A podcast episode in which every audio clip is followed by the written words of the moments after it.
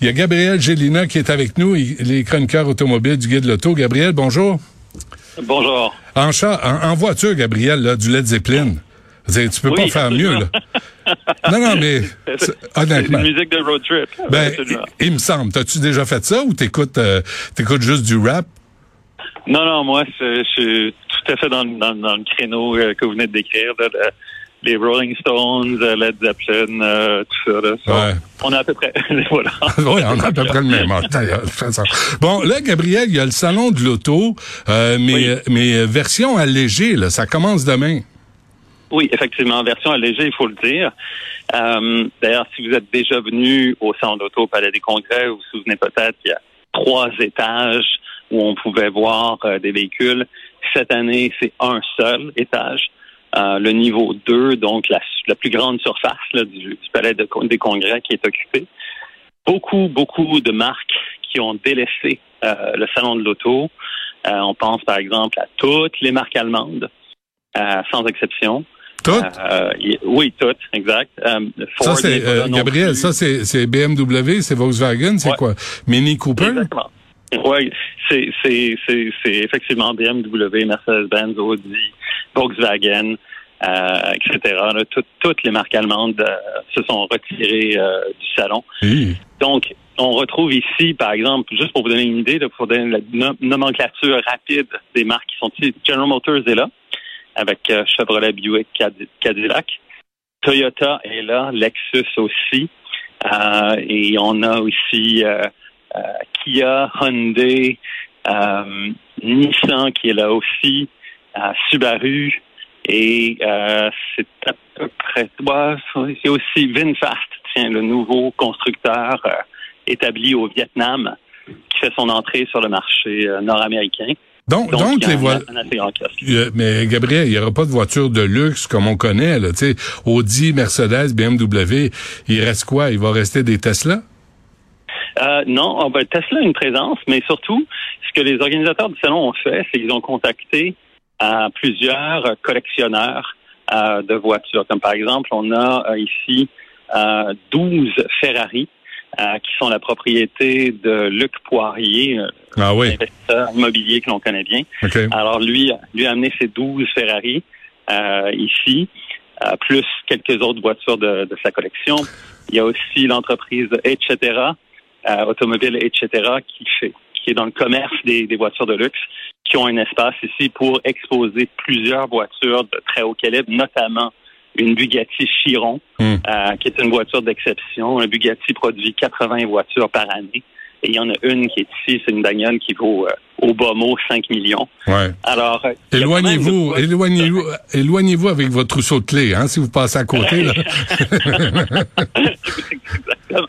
Donc, tout ça pour vous dire que si vous voulez vous rincer l'œil pour voir des belles voitures, des voitures exotiques, des choses qu'on ne verra jamais vraiment sur la route au Québec, là, hmm. ça vaut ça vaut la peine. OK, mais les modèles que je viens de vous nommer. Gabriel, tu sais si les, les voitures allemandes là, sont absentes du salon de l'auto de Montréal, est-ce que c'est est-ce qu'on arrive à, à, un carrefour là pour prendre une mauvaise métaphore là, mais est-ce qu'on arrive à un tournant euh, dans les salons de l'auto ou c'est juste à Montréal euh, euh, que ça arrive? Non, non, c'est un phénomène qui est, qui est planétaire. Euh, moi, je couvre l'automobile depuis 30 ans, puis je peux vous dire que le Salon de l'auto de New York, c'est la moitié de ce que ça a déjà été. Ah Même chose à Los Angeles. Alors ici, ça s'inscrit tout à fait dans le courant. Là. Ces manifestations-là euh, n'ont plus du tout l'envergure qu'elles avaient dans le passé. Euh, ça va devenir de plus en plus des événements régionaux euh, pour la clientèle locale.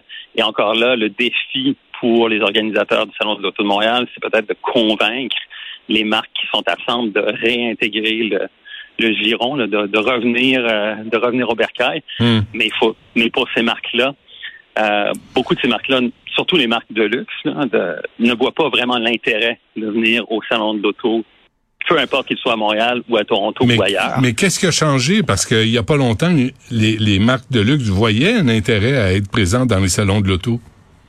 En fait, c'est un, une mouvance qui s'est amorcée, je voudrais, bien avant la pandémie. Euh, il y avait déjà des marques de luxe qui avaient quitté le salon de l'auto de, de, Montréal, comme Mercedes euh, avait été absent, Volvo, Audi, par exemple, ces marques-là. Mais la pandémie a eu pour effet, évidemment, d'accélérer tout ça. Et euh, pour les constructeurs, pour beaucoup de marques, ils ne voient pas encore une fois l'intérêt de, de faire autant de dépenses pour ah s'afficher dans un salon. Ils, trouvent que c'est plus rentable comme avant, comme ça l'était auparavant. Question quiz. on parle de. Gabriel, question quiz. Euh, T'as rien gagné là, c'est juste pour le fun, mais euh, mais est-ce que est-ce qu'il y a des ventes qui se font au salon de l'auto? Est-ce que ça a réussi à convaincre des gens d'acheter une voiture plutôt qu'une autre?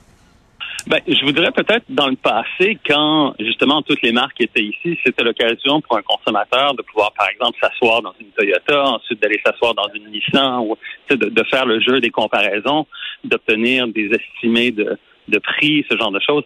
Mais là maintenant, comme il y a beaucoup de marques qui sont manquantes, tout cet aspect de, de venir magasiner une voiture au centre d'auto perd un petit peu son intérêt, justement parce que vous allez voir qu'une partie des marques qui sont disponibles sur notre sur notre marché, et vous ne pourrez pas, par exemple, passer d'une d'une Toyota à une Mazda parce que la Mazda, Mazda est tout simplement pas ici au salon. Alors, ça, vous donne une idée là de euh, même Mazda n'est pas là. Non, exact. Mais sacrément, il, il va y avoir de l'écho au salon de l'auto? Exactement. Honda n'est pas là non plus. C'est quand même une marque importante ah, au Québec. Oui, exact. Donc, il y a beaucoup, encore une fois, c'est ça, de, de, marques qui, euh, qui ne seront pas présentes. J'ai l'impression que pour le public, bon, il y en a certains qui sont déjà au fait que le Salon de l'Auto de Montréal, comme vous dites cette année, est une version allégée, mais il y en a beaucoup peut-être qui vont se pointer ici sans trop le savoir, en s'attendant à avoir plus de voitures qui seront peut-être déçus euh, justement de leur visite parce qu'ils n'auront pas eu l'occasion de voir euh, de près les, modèles qui les intéressent ou les marques qui les intéressent. Bon, alors il y a juste votre joli minois, Gabriel Gélina, et vos, vos collègues. mais mais mais c'est un peu déflaboxant, j'imagine pour toi là, puis tous tes collègues, là, guide l'auto, vous qui aimez les voitures là, euh, c'était l'événement de l'année là, c'était votre Disneyland à Montréal? Ben, en fait, je dirais Disneyland à Montréal. Ben, oui, dans une certaine mesure, mais euh, nous, euh, on couvrait aussi tous ces salons-là à l'international également, donc des salons qui, étaient beaucoup plus gros que celui, euh, celui de Montréal. Mais toujours est-il que c'était toujours effectivement un plaisir de, de, de, se retrouver tous ensemble euh, ici chez soi à la maison. Puis là maintenant, bon, ben, il manque, il manque la moitié de nos amis là, finalement. Donc, ben Le party est moins grand. Bon, est-ce qu'ils ont enlevé les, les, les clôtures de 10 pieds autour du palais de congrès?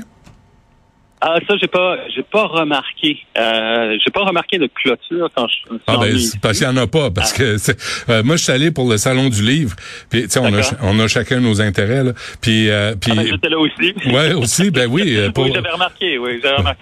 Oui, il fallait grimper là. C'est, c'est, on avait l'impression d'être aux zoos de Granby, tu sais, puis d'être les animaux. Alors, ça commence demain, ça, le salon de l'auto, Gabriel? Exactement, comme toujours. Euh, donc, euh, deux week-ends et une semaine. Donc, ça commence euh, dès demain, vendredi. Ça se poursuit jusqu'à dimanche dans dix jours. donc, c'est le même le même nombre de journées qu'à l'accoutumée. Hmm. Au même endroit au Palais des Congrès, mais encore une fois, un seul niveau du Palais des Congrès qui est occupé par le Salon de l'Auto de Montréal cette année. Est-ce que le Salon de l'Auto baisse les prix parce qu'il y a moins de modèles présents sur les planchers?